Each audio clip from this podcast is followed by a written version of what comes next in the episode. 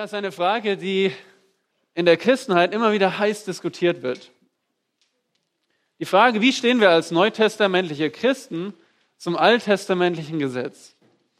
Ich habe gestern einmal, ja, sogar mehr als eine Stunde zugebracht, um mal zu suchen, was man im Internet darüber findet, wenn man eingibt Christ und Gesetz.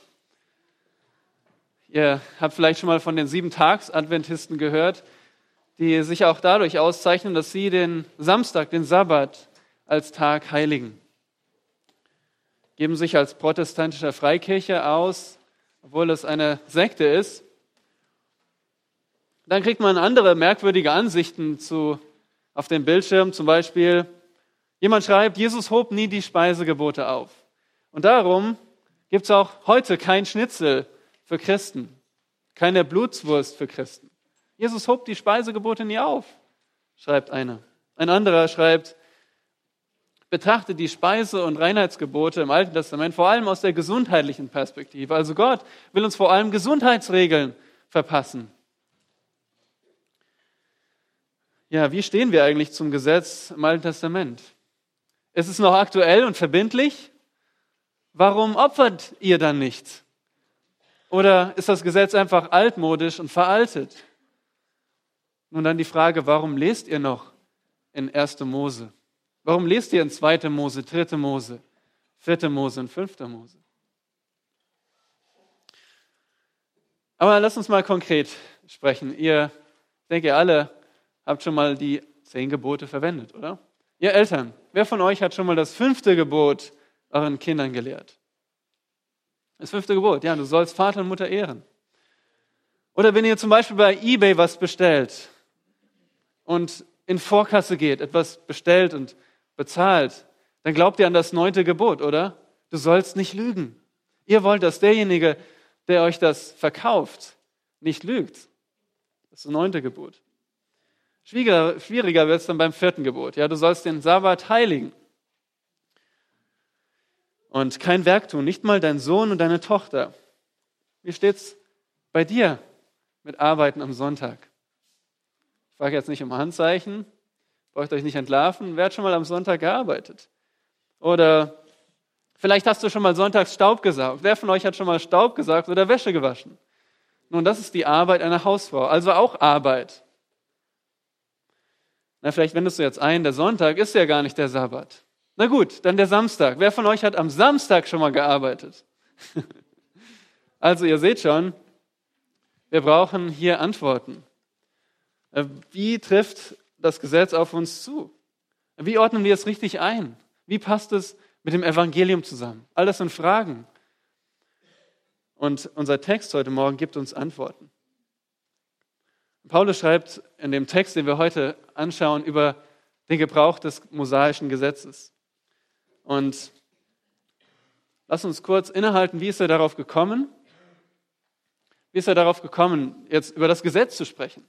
Nun, wir haben letztes Mal gehört, dass die Lehre dieser falschen Lehre in Ephesus, über die wir reden, dass diese Lehre nicht den Verwalterdienst Gottes in der Welt fördern. Das bedeutet, den Verwalterdienst, den zum Beispiel Paulus und andere ausüben, indem sie das Evangelium predigen, indem sie Gottes Plan, an Gottes Plan mitwirken, dieser Plan wird durch diese falsche Lehre nicht gefördert.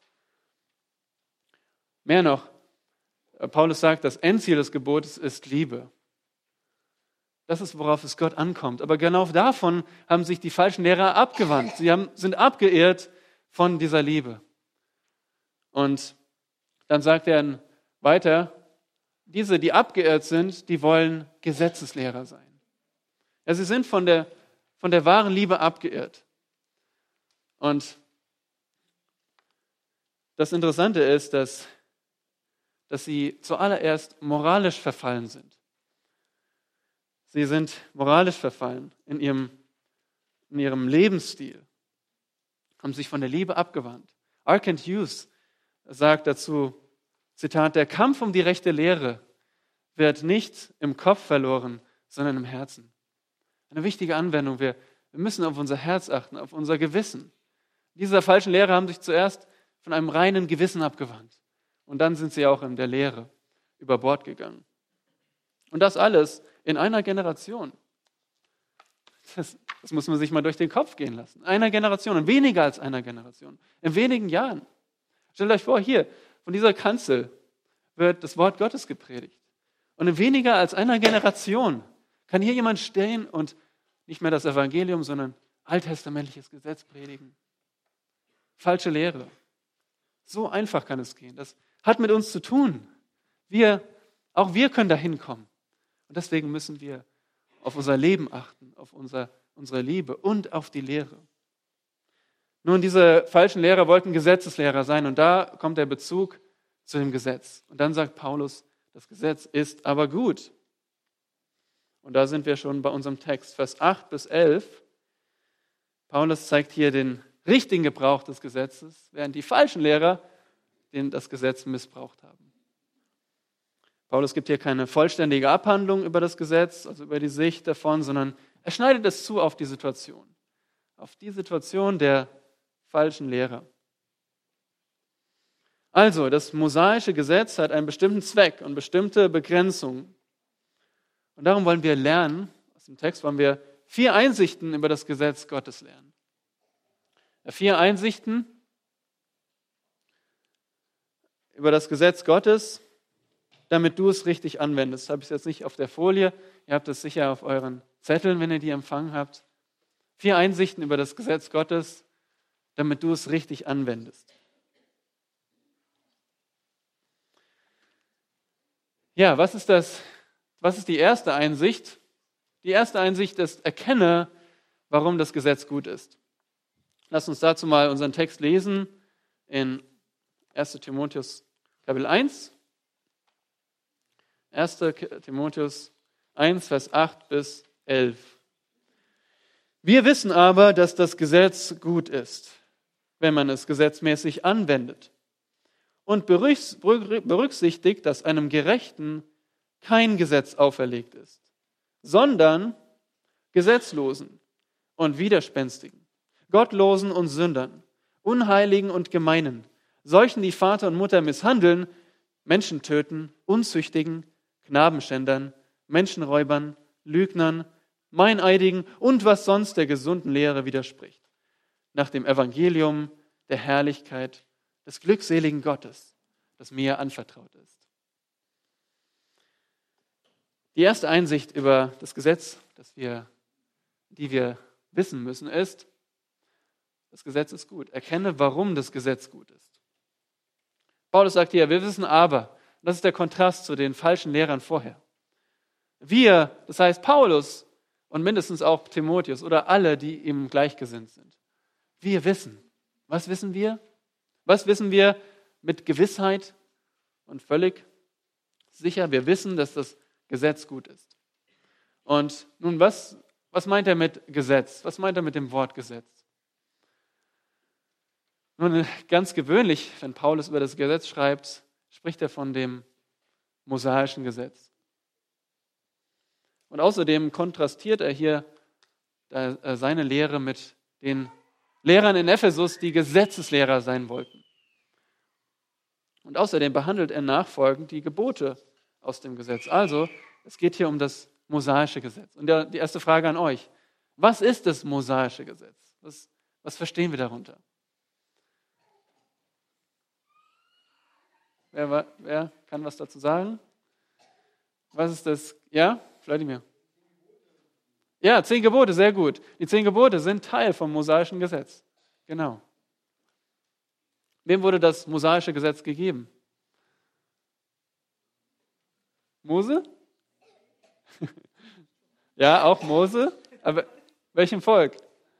Ja, dem Volk Israel. Also, wir können es so definieren, das Gesetz Mose ist die von Gott eingesetzte Lebensregel für das Volk Israel in Kanaan, für sein Bundesvolk Israel. Klar, sie waren noch nicht im Kanaan, als sie das mosaische Gesetz bekommen haben, aber es war gedacht für das Leben in Kanaan, wenn sie einmal ein eigenes Land haben. Und dieses Gesetz wurde Israel allein gegeben. Lesen wir in 2. Mose 19. Und ganz wichtig, wer hat, wer hat diese Gebote auf die Steintafeln geschrieben? Können wir schon mal hier holen. Und ich meine jetzt nicht diese hier, aber wer hat, wer hat in 2. Mose, wer hat das auf diese Tafeln geschrieben? Ja, Steffi? Ja, Gott hat das auf die Tafeln geschrieben.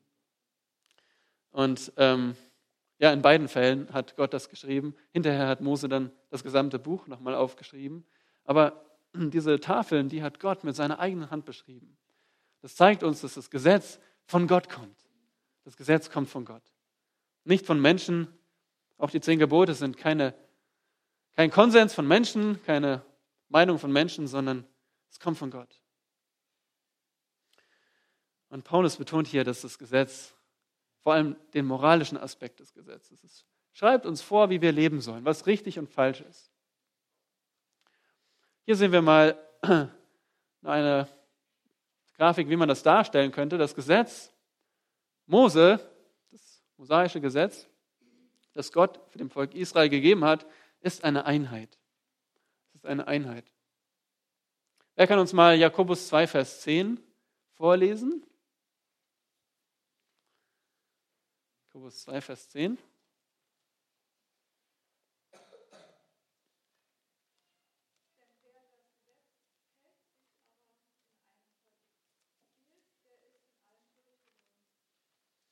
Genau, also wenn man eins der Gebote bricht, dann hat man das ganze Gesetz gebrochen. Warum? Weil das Gesetz eine Einheit ist. Wir können das Gesetz nicht aufteilen diesen Teil hältst du und diesen Teil nicht. Nein, entweder du hältst es ganz oder du hältst es gar nicht. Und hier seht ihr, die zehn Gebote sind sowas wie die Narbe bei einem, bei einem Rad. Die zehn Gebote sind nicht nur das Gesetz, das ist mehr als die zehn Gebote, aber das, die zehn Gebote ist das ähm, der Kern des Gesetzes. Und all diese Gebote sind moralisch. Wenn Gott etwas vorschreibt, dann ist es moralisch, dann ist es verbindlich. Und was sagt Paulus? Ähm, dieses Gesetz ist gut. Ja, es ist, es ist moralisch gut. Es hat moralische Qualität. Und was würde ihr sagen? Warum ist es, warum ist es gut? Warum ist das Gesetz gut? Ja? ja, weil Gott gut ist, weil es von Gott kommt. Alles Gute kommt von Gott, von oben herab. Das heißt, das Gesetz ist gut, weil es von Gott gegeben ist. Und weil es etwas über Gott zeigt. Ja, zum Beispiel können wir das nachlesen in 3. Mose 11. Ich lese euch den Vers mal vor, 11, Vers 44. Da sagt Gott, denn ich bin Jahwe, euer Gott, so heiligt euch und seid heilig, denn ich bin heilig. Und da spricht er gerade über die Speisegebote. Und so zeigt Gott, dieses Gesetz zeigt, ihr sollt heilig sein, denn ich bin heilig. Das Gesetz zeigt Gottes Wesen, Gottes Heiligkeit. Ja, unrein und rein wird unterschieden. Das zeigt den Israeliten, Gott ist abgesondert, er ist heilig. Und darüber hinaus zeigt das Gesetz so viel über Gottes Eigenschaften seine Ewigkeit, Allmacht, Allwissenheit, Souveränität, Gnade, Barmherzigkeit, all das zeigt das Gesetz. Und der Sinn davon ist, dass wenn die Israeliten das tun, dann werden sie Gottes Wesen darstellen. Dann werden sie so wie Gott sein in ihrem Wesen und das den Heiden darstellen. Das war, das, das war der Zweck, die Absicht, die gute Absicht. Aber man kann das Gesetz auch missbrauchen. Das zeigt die Situation von Ephesus. Man muss das Gesetz gesetzmäßig anwenden. Und dieses Wort gesetzmäßig anwenden, das, das ist ein Wort, das auch zum Beispiel im Sport gebraucht wird. Ja, man muss das Gesetz wie beabsichtigt gemäß den Regeln anwenden. Zum Beispiel sehen wir diesen Sport. Was ist das? Ja, laut? Handball. Genau, man hat einen Ball und man muss den Ball gesetzmäßig anwenden. Und zwar darf man den äh, Ball nicht mit dem Fuß spielen, sondern nur mit der Hand. Und man darf mit dem Ball auch nicht laufen, zumindest nicht viele Schritte, man muss ihn prellen, man muss ihn auf den Boden prellen. Anderer Sport ist dieser hier. Was ist das? Fußball. Was darf man mit dem Ball machen? Ja, mit dem Fuß schießen, darf man ihn mit der Hand berühren? Nein, außer man ist der Torwart. Ja, genau. Also auch gibt es bestimmte Regeln. Jetzt mal ein anderer Sport. Jetzt komplette Verwirrung. Was ist das hier?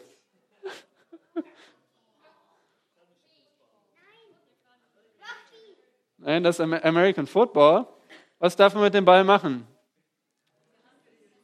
Wie bitte? Ja, man darf ihn mit der Hand berühren, aber darf man ihn auf dem Boden prellen? Nein. Also das darf man ihn mit der Hand berühren, man darf damit laufen, man darf jetzt aber nicht mehr prellen. Also so viele verschiedene Regeln, aber jedenfalls, ihr seht, ihr merkt das, man muss wissen, was die Regeln sind und, und den Ball so verwenden.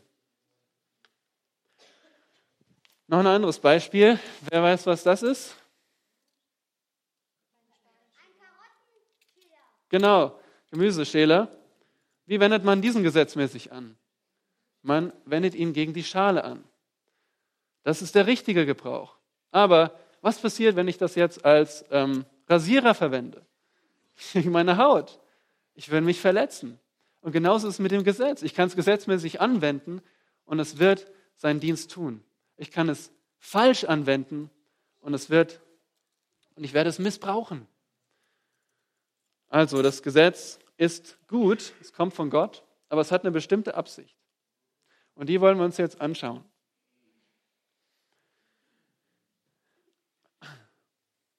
Zweitens, erkenne, wen das Gesetz betrifft.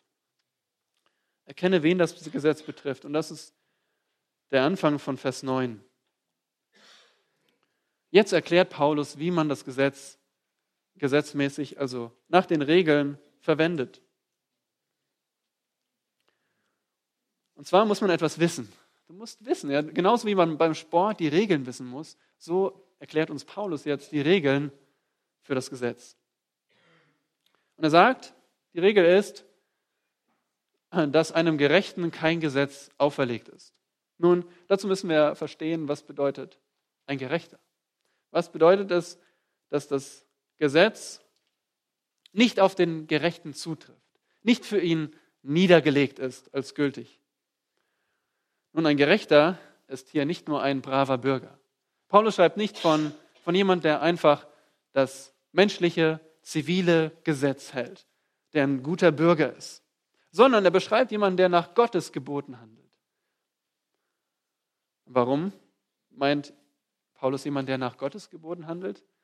Nun, wenn ihr weiterlest, seht ihr, um welche Gebote es geht. Um Gesetzlose, Gottlose, Sünder, unheilige Gemeinde. All das sind solche, die Gottes Gebot brechen. Und dann Vers 12 bis 17 spricht Paulus über seine eigene Bekehrung. Er hat sich bekehrt von seinen Sünden zu Gott. Und daran sehen wir, es geht um jemanden, der, der Gottes Gebote hält, der gerecht lebt. Ja? Das Problem hier in Ephesus ist nicht die Rechtfertigungslehre. Ja? Ja, wir haben das in einem Reformationsseminar ausgeführt, was Rechtfertigung bedeutet. Ihr erinnert euch noch an den Hammer und all diese Dinge. Die Rechtsprechung Gottes, das war nicht das Problem in Ephesus. Das Problem war, die kamen, diese Lehrer kamen und sagten, ihr seid gerechtfertigt durch Christus, aber jetzt, um heilig zu leben, braucht ihr das mosaische Gesetz. Es geht um die Heiligung, wie er gerecht lebt. Und Paulus sagt, um heilig zu leben, braucht ihr nicht das Gesetz. Es, ist, es trifft nicht auf euch zu. Ja, es ist nicht die Leiter zu höherer Geistlichkeit, das mosaische Gesetz. Es ist nicht die Leiter, um geistlich höher zu klemmen, höher zu steigen. Es ist nicht der Schlüssel zum gerechten Leben. Ein Beispiel. Kann das Gesetz uns verwandeln? Es ist dazu gegeben, dass wir jetzt moralisch höher steigen, dass wir geheiligt werden. Nun denkt mal an Leitplanken. Was für einen Nutzen haben Leitplanken? Idee, ja, Wladimir? Ja, genau. Also, dass das Auto nicht im Ernstfall von der Straße abkommt, in den Graben kommt, kann, das, kann die Leitplanke das Auto auf die Straße heben? Nein, natürlich nicht. Genauso wenig kann das Gesetz einen unheiligen Menschen zum heiligen Menschen machen. Es zeigt nur die Grenzen auf. Und das hilft uns auch zu verstehen, wie das Gesetz einem Christen, der gerecht lebt, äh, wie es auf diesen, äh, welches Verhältnis wir als Christen zum Gesetz haben. Und das seht ihr auch auf euren Zetteln, richtig? Da geht es jetzt um das, genau, der Christ und das Gesetz. Der Christ und das Gesetz. Da wollen wir kurz ein, ein paar Stellen, ähm, ein paar Stellen sprechen. Die erste ist, das Gesetz ist zunächst ein Zuchtmeister für uns. Können ja mal den Vers aufschlagen. Haben wir eigentlich so ein Funkmikro, dass, dass man das ähm, aufnehmen kann? Das wäre super. Galater 3, Vers 23.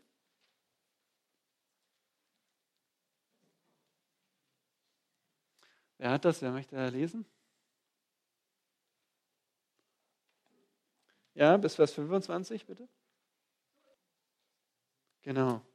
Also, das Gesetz ist ein Zuchtmeister, ein Erzieher, heißt es hier in der Elberfelder. Pascal hat uns das schon ähm, erklärt, was das bedeutet.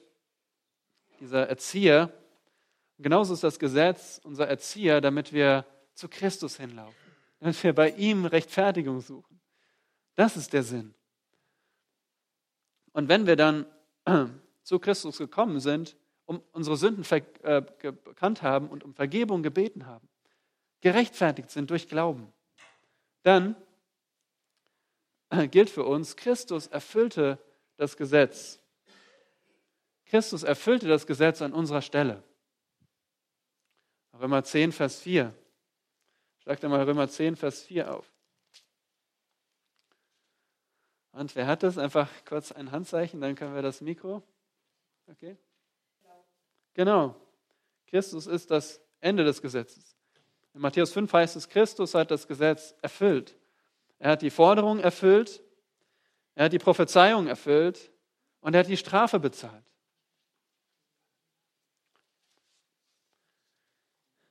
Weiter. Christen sind im Gesetz gestorben. Römer 7, Vers 4. Wer hat das? Dieter? Also seid auch ihr, meine Brüder, dem Gesetz getötet worden durch den Leib des Christus, damit ihr einen anderen zu eigen seid, nämlich den, der aus den Toten auferweckt worden ist, damit ihr Gott Frucht Genau. Wie wenn eine, ein Ehepartner äh, von der Ehe frei wird, indem der Ehepartner stirbt, so sind wir vom Gesetz frei durch den Tod Christi. Und jetzt gehören wir nicht mehr dem Gesetz, sondern wir gehören Christus, heißt es hier. Ja, und schließlich Römer 6, Vers 14.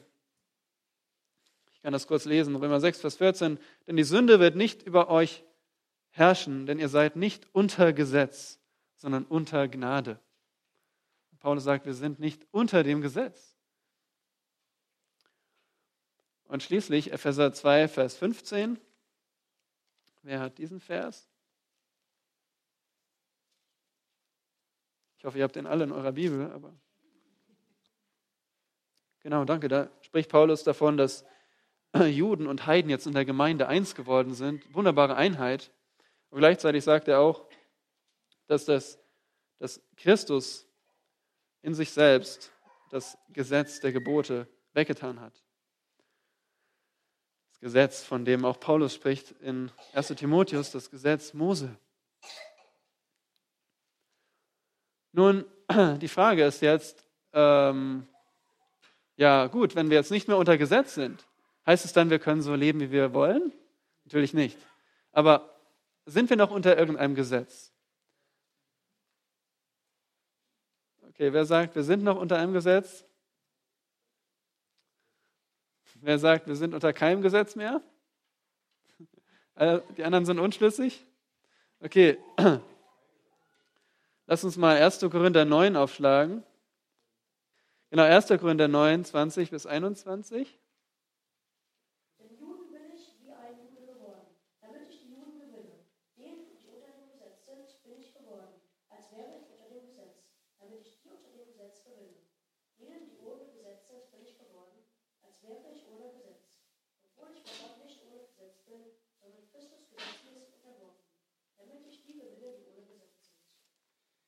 Dankeschön.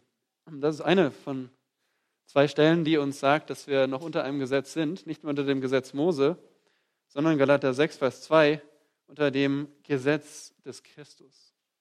Wir sind unter dem Gesetz des Christus. Und wie passt das zusammen? Ähm, schaut mal auf folgende Grafik, die uns hilft, das zu verstehen. Letztendlich kommt jedes Gesetz von Gottes Wesen. Ja? Lügen ist falsch, weil Gott der Gott der Wahrheit ist. Das ändert sich nicht. Und deswegen hat Gott den Israeliten gesagt, ihr sollt nicht lügen. Teil des mosaischen Gesetzes. Paulus sagt, wir sind nicht mehr unter diesem mosaischen Gesetz. Christus hat es erfüllt, aber ihr, ihr seid unter dem Gesetz Christi. Und deswegen, der Herr Jesus hat genauso gelehrt. Im Neuen Testament lesen wir genauso, dass wir die Wahrheit sprechen sollen. Epheser 4, oder? Äh, legt die Lüge ab und redet die Wahrheit. Das ist Teil des Gesetzes Christi. Aller Gebote im Neuen Testament und aller Gebote Christi äh, und der Apostel sind das Gesetz Christi. Und wo besteht die Ähnlichkeit? Na, die Ähnlichkeit besteht darin, dass alles von Gott kommt, von Gottes perfekten Wesen. Das nur zum Verständnis. Also wir sind noch unter einem Gesetz, das ist dem Gesetz Christi, aber der Unterschied ist, wir haben das Gesetz in unserem Herzen. Wir haben den Heiligen Geist. Wir haben die Liebe in unser Herz gegossen. Und motiviert von der Liebe, gekräftigt durch den Geist, tun wir das Gesetz Christi aus freien Stücken. Und so ist unser Verhältnis zu, zu dem Gesetz. Und viele der Gebote aus dem mosaischen Gesetz sind ja auch übernommen worden in das Gesetz Christi. Also, wie viele Gesetze gibt es? Nun, eins habe ich nicht gezeigt, aber jeder Mensch hat das Gesetz in seinem Gewissen. Dann zweitens das mosaische Gesetz für Israel und drittens das Gesetz Christi für die Gemeinde. Und jetzt versteht ihr auch, was Paulus Punkt ist, ja? Was Paulus hier sagt. Er sagt, einem Gerechten ist kein Gesetz auferlegt. Einem, Gerechten gilt das mosaische Gesetz nicht. Und was machen diese Lehrer da? Diese Lehrer, die da in der Gemeinde stehen und von der Kanzel das Gesetz Mose lehren wollen, die darauf brennen, Gesetzeslehrer zu sein. Sie wünschen sich das, sie wollen das mit, mit ihrem ganzen Person. Was machen sie da? Was soll das? Was hat das für einen Nutzen für den, für den Christen, der so ohnehin schon gerecht lebt, der Gott liebt und der seinen Worten Folge leisten will. Also das mosaische Gesetz trifft nicht mehr auf uns zu. Und es hat auch keinen Nutzen für den, der gerecht lebt. Überlegt einmal äh, den Nutzen von Blitzern. Blitzer an der Straße. Ja? Was ist, das, was ist der Nutzen? Für wen sind die dort aufgebaut? Für wen sind Blitzer aufgebaut? Hat jemand eine Idee? Keine Idee? Ja, für die, die zu schnell fahren. Nicht für die, die ohnehin die Geschwindigkeitsbeschränkung, Begrenzung einhalten. Was für ein Nutzen ist es, macht es jetzt, wenn ich alle Autofahrer, die gewissenhaft äh, die Geschwindigkeit einhalten, wenn ich die alle versammle und ihnen jeden einzelnen Standort von Blitzern in Deutschland auswendig lernen lasse. Was für ein Nutzen? Genauso wenig Nutzen hat es, wenn ich denen, die gerecht leben, das Gesetz lehre. Und deswegen sagt Paulus, deswegen lehrt Paulus über den wahren Gebrauch des Gesetzes. Also, erkenne, wen das Gesetz nicht betrifft, nämlich den Gerechten, und erkenne, wen das Gesetz äh, betrifft. Oh, das ist ein Fehler. Kann jetzt jemand kurz, kann dir das kurz korrigieren? Das Nicht muss weg. Okay, also das ist Vers 9b.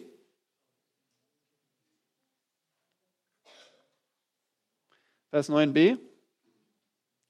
Paulus sagt, das Gesetz ist nicht den Gerechten auferlegt, sondern, und dann beginnt er eine Liste, ja, sondern ist hier der scharfe Kontrast zu dem Gerechten. Dem einen Gerechten stehen jetzt 14 äh, Menschen gegenüber, 14 anderen, Sündern. Und gegen diese gesetzlosen Menschen richtet sich das Gesetz. Also Paulus warnt hier gleichzeitig vor diesen Sünden. So können wir das auch für uns nehmen, dass wir gewarnt werden davor, diese Dinge zu tun. Denn gegen solche richtet sich das Gesetz. Also, was sehen wir zunächst? Gesetzlose und Widerspenstige. Gesetzlose und Widerspenstige. Und das ist eine Einleitung für die gesamte Liste. Jeder, der das Gesetz bricht, ist ein Gesetzloser. Genau. Genau, jetzt sind wir dabei, wen das Gesetz betrifft. Die Gesetzlosen, die folgen keinem Gesetz. Sie kämpfen gegen das Gesetz. Und auch die Widerspenstigen, sie widerstreben der wahren Absicht des Gesetzes. Was haben wir noch? Ähm, Gottlose und Sünder.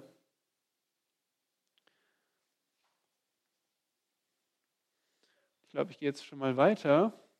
Genau, und zwar ist interessant, dass diese Liste, dass die Gemeinsamkeiten hat mit den zehn Geboten. Und wir machen jetzt mal eine kurze, machen jetzt einmal eine gemeinsame ähm, Arbeit und versuchen, zu schauen, ob das auf diese zehn Gebote zutrifft. Also wir fangen an bei Gottlosen und Sündern. Gottlose sind solche, die keinen Respekt vor Gott haben, die keine Ehrfurcht vor Gott haben. Und Sünder solche, die äußerlich Gott ungehorsam sind, die Gott ablehnen. Zu welchem Gebot würde das passen? Eine Idee? Ja, ja, genau. Gottlose, natürlich beten sie nicht den wahren Gott an. Und ja, ich mache das zweite, habe ich jetzt mal hier beim zweiten Gebot zugeteilt, weil Sünder auch, auch solche äh, beschreiben kann, die falsche Götter anbeten, die Götzendiener sind. Aber man könnte beides, Gottlose und Sünder, passen beide auf die ersten beiden Gebote. Kann man nicht so leicht trennen. Dann, was kommt dann? Unheilige und Gemeine. Unheilige, das betrifft, äh, beschreibt solche, ähm, das beschreibt etwas, das reserviert ist. Ja? Heilig ist etwas, das abgesondert ist. Denk an etwas, was reserviert ist für einen bestimmten Zweck. Und jetzt kommt jemand, der respektlos ist und verhält sich unangemessen in Gottes Nähe. Das, was reserviert ist, äh, tritt er mit Füßen. Zu welchem Gebot passt das? Ja? Ja, genau. Gottes Namen ist heilig und reserviert. Und Menschen gebrauchen ihn als Fluchwort, treten, treten Gottes Namen mit Füßen. Das machen Unheilige. Dann, als nächstes, haben wir die Gemeinden. Nun, das ist jetzt nicht damit gemeint, wenn der Bruder gemein zu mir ist, ja, wenn er mir Böses tut, sondern gemein heißt einfach öffentlich zugänglich. Ein gemeiner Ort war ein für jedermann zugänglicher Ort. Sozusagen ein, ein Ort mit Tag der offenen Tür, wo man freien Eintritt hat. Das war, das ist mit dem Wort gemein gemeint. Aber jetzt ähm, gab es auch Orte, die eben beiseite gesetzt wurden. Und, und Gemeine, die, äh, solche Menschen, die hier beschrieben werden, die kümmern sich gar nicht darum. Sie äh, entweihen diesen Ort und gebrauchen ihn ohne äh, und achten nicht auf die Zeremonie und gebrauchen den Entweihen einen Ort. Auf, welchen, ähm, auf welches Gebot kann das zutreffen? Nun, seht schon, das vierte Gebot ist noch offen. Ja, das könnte das vierte Gebot beschreiben, weil der Sabbattag war ja besonders und beiseite gesetzt. Und jetzt kommen diese Gemeinden, die kümmern sich einfach gar nicht darum, was Gott als besonders dargestellt hat und, und entweihen entweihen zum Beispiel den Sabbat. Dann haben wir noch weitere Gebote und da wird es ein bisschen klarer. Hier wird es auf jeden Fall klarer. Als nächstes sagt Paulus, spricht Paulus von solchen, die das Gesetz betrifft, nämlich solche, die Vater und Mutter misshandeln. Wörtlich die Vater und Mutter schlagen. Ja, es ist schrecklich, aber passiert immer noch. Kinder, die ihre Eltern schlagen. Gegen welches Gebot richtet sich das? Ja? Genau. Du sollst deinen Vater und Mutter ehren. Und genau das brechen solche, die Vater und Mutter misshandeln. Dann als nächstes, die Menschen töten. Die gehen noch weiter. Sie schlagen nicht nur Vater und Mutter, sie töten andere Menschen. Und gegen welches Gebot geht das? Ja, Gideon? Ja, du sollst nicht töten. Also ihr seht, Paulus geht die Gebote durch. Als nächstes sagt, spricht er von Unzüchtigen und Knabenständern. Unzüchtige, solche, die in sexueller Unmoral leben. Und zwar solche, die heterosexuelle Sünden begehen. Und dann von Knabenständern, und das ist einfach ein Wort, das Homosexualität beschreibt. Und beides bricht welches Gebot? Du sollst nicht Ehe brechen, genau. Also auch gegen solche richtet sich das Gesetz. Und dann als nächstes Menschenräuber, Kidnapper, solche, die ähm, damals waren das Sklavenhändler, die nicht Geld gestohlen haben, sondern Menschen. Menschenhändler. Welches Gebot brechen solche Menschen? Ja? soll es nicht stehlen. Und schließlich haben wir Menschen, äh, Lügner und Meineidige. Lügner und Meineidige. Ja, solche, die vor Gericht falsch schwören und solche, die auch in anderen Situationen die Unwahrheit sagen und lügen. Und welches Gebot bricht das? Du sollst kein falsches Zeugnis reden gegen deinen Nächsten. Aber ein Gebot fehlt. Welches fehlt noch von den zehn Geboten? Ja, David Elia? Genau. Und das schließt Paulus ein mit, und alles, was sonst noch der gesunden Lehre widerspricht. Es gibt noch viel mehr Sünden, diese Liste ist nicht vollständig. vollständig. Paulus sagt, alles, was sonst noch der gesunden Lehre widerspricht. Und das ist interessant, weil er sagt hier, die gesunde Lehre, die gesunde Lehre, das heißt die Lehre, die richtig ist, die korrekt ist, die wahr ist, die gesund ist, geistlich gesund ist für die Gemeinde.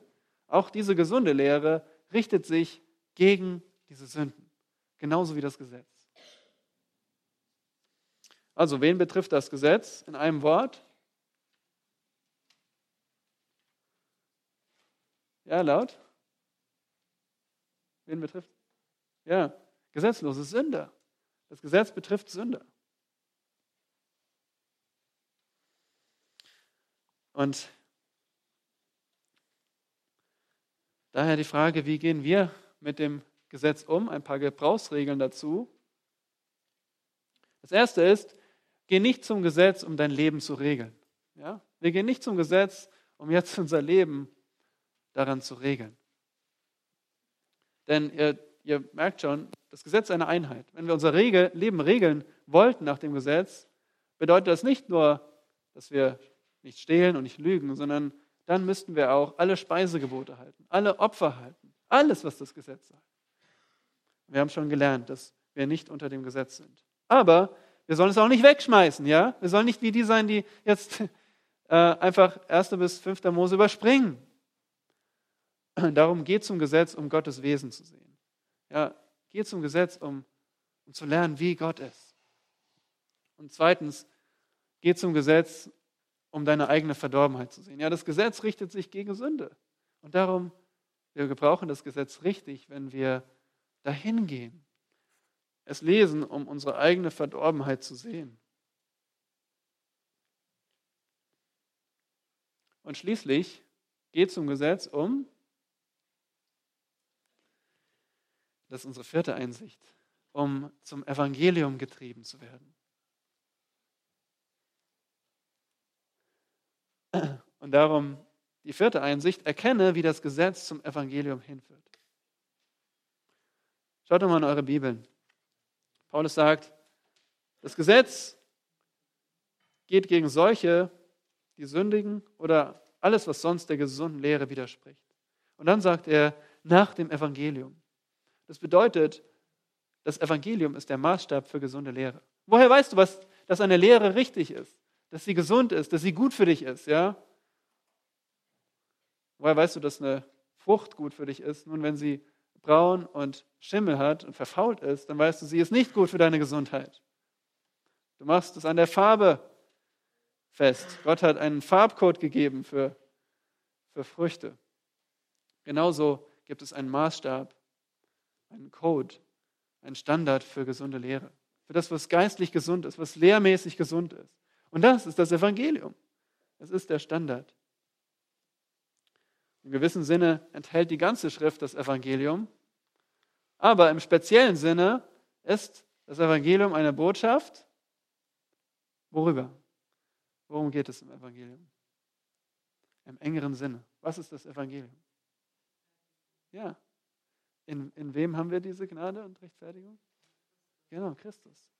Das Evangelium in, in einem Wort ist Christus. Sein Leben, sein Tod und seine Auferstehung. Und der Kern, das habt ihr schon gelernt. Wer kann mir so die vier Kernpunkte des Evangeliums nennen, die wir gelernt haben? Zuerst geht es um, genau, Gott, Gottes Heiligkeit. Und dann um, um uns. Ja?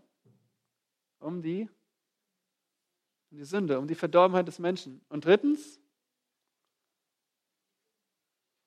wie bitte? Die Sünde, ja. Das würde ich unter der Verdorbenheit des Menschen sehen. Und dann, wie bitte? Was? Rettung, ja, genau, durch Jesus Christus. Das Opfer, Sühnopfer Christi. Und dann schließlich, was wir tun müssen, wahre Bekehrung. Und gesunde Lehre stimmt mit dem Evangelium überein. Und Paulus sagt hier, beschreibt das Evangelium noch näher. Schaut mal in Vers 11, er sagt, nach dem Evangelium der Herrlichkeit, des glückseligen Gottes. Also das Herr Herrlichkeit beschreibt den Inhalt des Evangeliums. Der Inhalt des Evangeliums ist Herrlichkeit. Und ihr kennt schon unseren Mangel an Herrlichkeit. Römer 3 sagt das. Wir alle ermangeln der Herrlichkeit Gottes. Wir sind blind für Herrlichkeit. Wisst ihr, wir Menschen sind blind.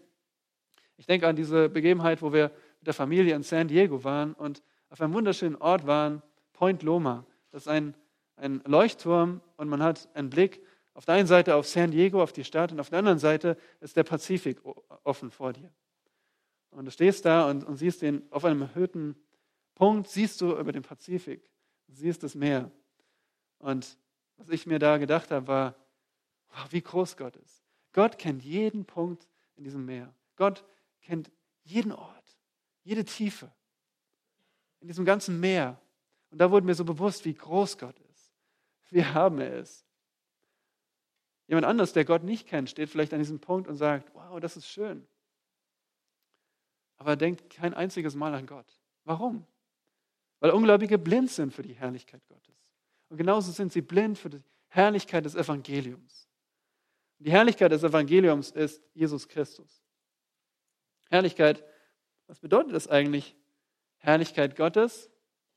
Wer hat eine Definition? Was ist Herrlichkeit? Was bedeutet das? Wenn jemand dich fragt, was, was heißt eigentlich Herrlichkeit? Eine Idee, ein Wort? Ja? Ja, vollkommen, sehr gut. Ja, das Wort bedeutet wörtlich schwer. Und Lukas Noah hat doch was? Perfekt, genau. Schwer im Sinne von bedeutsam. Gott ist bedeutsam über alle Maßen. Warum? Warum ist er so tonnenschwer an Bedeutung? Weil er vollkommen ist, weil er perfekt ist, weil alle seine Eigenschaften zusammenkommen in Vollkommenheit. Ich merke mir das immer so. Gottes Herrlichkeit vor allem, hat vor allem zwei Aspekte. Das erste ist seine Vortrefflichkeit. Er ist vortrefflich in allen Dingen. Das sehen wir zum Beispiel im Psalm 19, Vers 1. Da heißt es, die Himmel erzählen die Ehre Gottes, die Herrlichkeit Gottes. Das heißt, die Himmel, das, was ich draußen sehe, oder das Meer, ist nicht die Herrlichkeit Gottes. Es erzählt mir von der Herrlichkeit Gottes. Es erzählt mir, wie groß und erhaben und weise und gut Gott ist. Und zweitens, Gottes Herrlichkeit ist seine Ausstrahlung. Ja, Gott, weil Gott so vollkommen und perfekt ist in allen Eigenschaften, strahlt er das aus.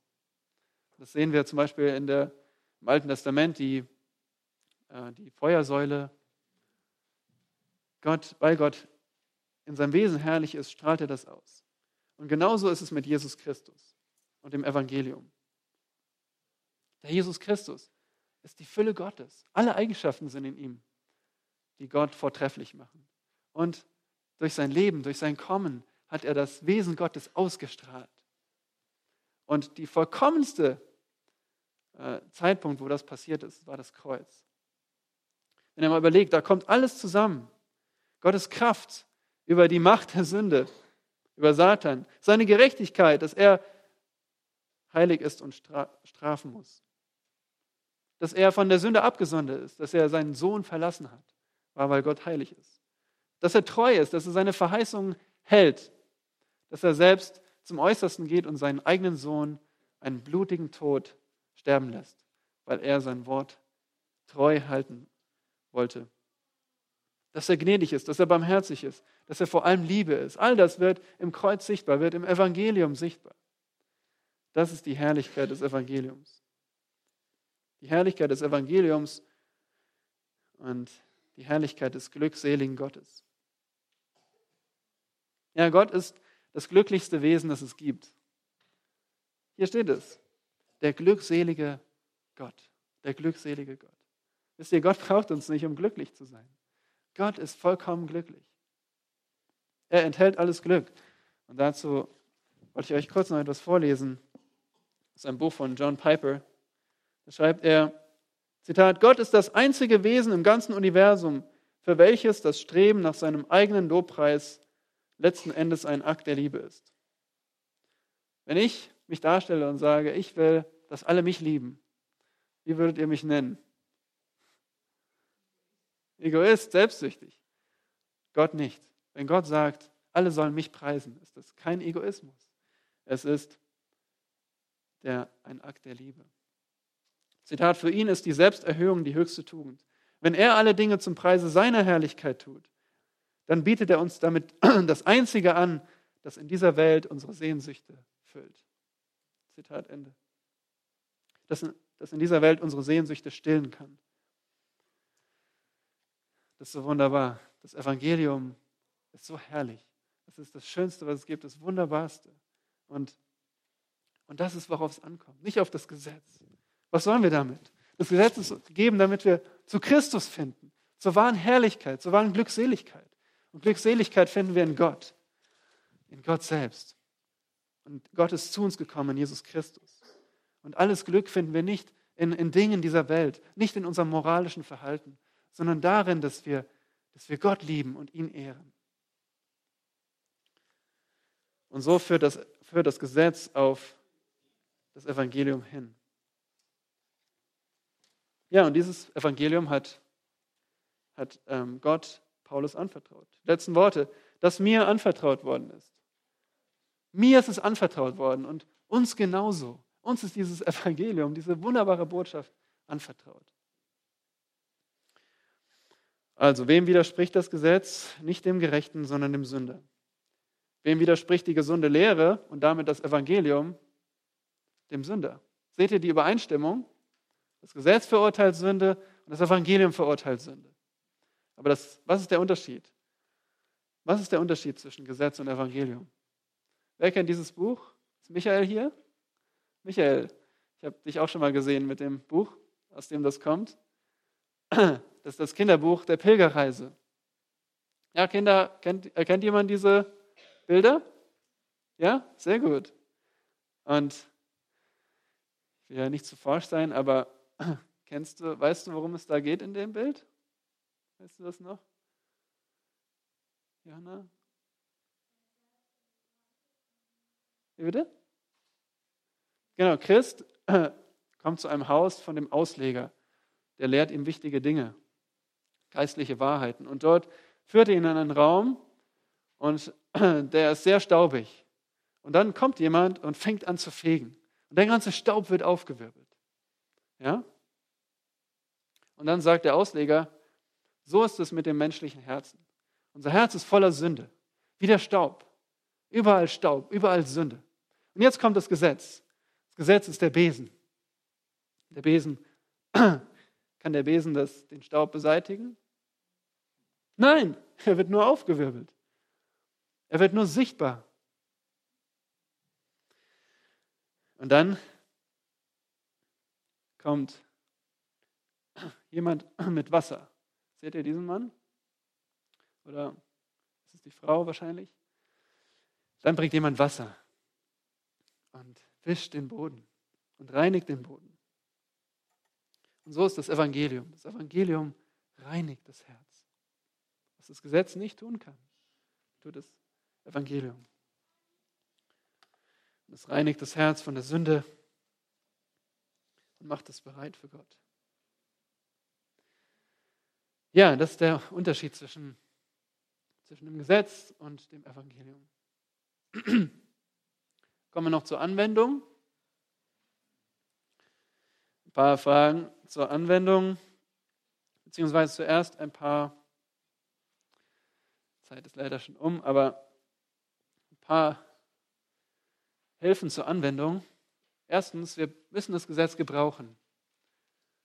Und ich denke vor allem in drei, auf drei Arten. Gegen deine eigene Sünde. Wir müssen zuallererst gegen unsere eigene Sünde gehen mit dem Gesetz. Uns selbst verurteilen lassen von Gott, uns selbst überführen lassen von dem Gesetz. Und neun der zehn Gebote sind ja auch übernommen im Neuen Testament, also immer noch, ähm, zeigen uns immer noch, was Sünde ist. An dieser Stelle nochmal äh, die Erklärung des das Neue Testament den Sabbat, das Sabbatgebot aufhebt. Es gibt keinen Sabbat mehr in diesem Sinne. Also in meiner Einleitung habe ich ja gesagt, was ist mit Sonntagsarbeiten, Samstagsarbeiten? Es gibt kein Sabbatgebot mehr für uns. Wir können nach unserem eigenen Gewissen einen Tag höher halten oder nicht. Aber alle anderen neuen Gebote werden im Neuen Testament bestätigt. Und darum Gebrauch das Gesetz gegen deine eigene Sünde. Gebrauch das Gesetz gegen die Sünde deiner Kinder. Und da werden wir dann im Hauskreis mehr darüber sprechen, wie wir das konkret machen. Und gebrauch das Gesetz gegen die Sünde von Ungläubigen. In der Evangelisation, in anderen Worten. Gebrauchen wir das Gesetz, um, um den Ungläubigen zu zeigen, dass sie Gottes Maßstab brechen. Aber predige das Evangelium genauso. Predige das Evangelium dir in deiner Sünde, deinen Kindern in ihrem Ungehorsam und den Ungläubigen, die deinen Mitmenschen. Wir brauchen das Gesetz gegen die Sünde und predige das Evangelium als das Wasser, das das Herz von der Sünde reinigt. Und damit schließen wir. Die Fragen zur Vertiefung habt ihr auf eurem Zettel.